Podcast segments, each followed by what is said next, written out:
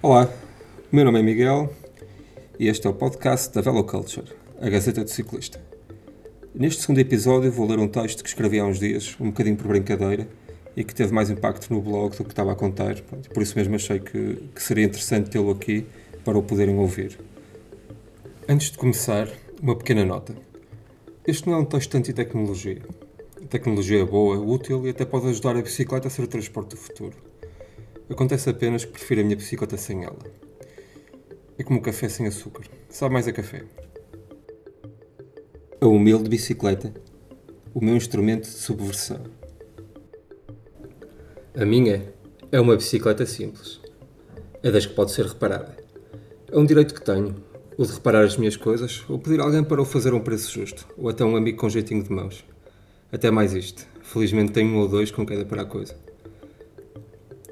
É também direito meu deixar as minhas coisas aos meus filhos e que eles também as possam reparar e utilizar sem se preocuparem com peças que já não se fazem e programinhas informáticos que já não se atualizam. Gosto mesmo de ter uma bicicleta assim.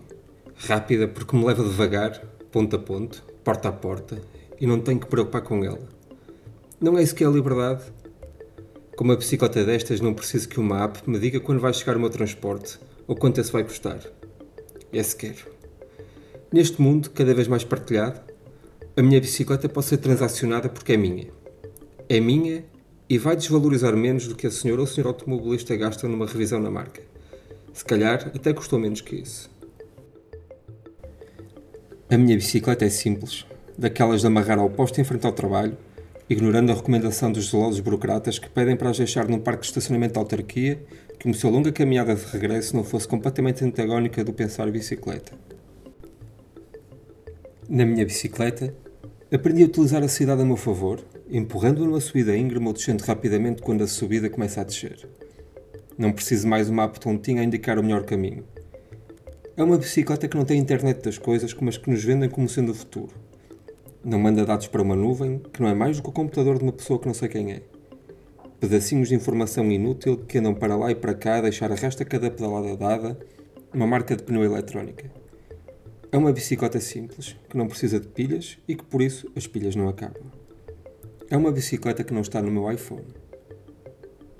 Na minha bicicleta sou eu quem tem o controle nesta cidade toda inteligente, toda partilhada, toda apisada, toda ligada, toda vigiada, toda autoguiada, toda livre, só que não.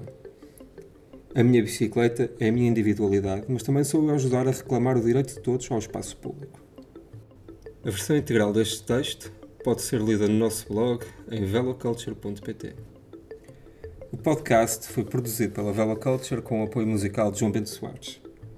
Se gostam daquilo que fazemos, não deixem de visitar os projetos de dois dos nossos fundadores em uofício.com, com dois Os, que é uma iniciativa de apoio ao desenvolvimento de pequenos negócios como o nosso, e giradiscos.ticktail.com, que é basicamente uma velo culture para os amantes de música e de hi-fi clássico. Obrigado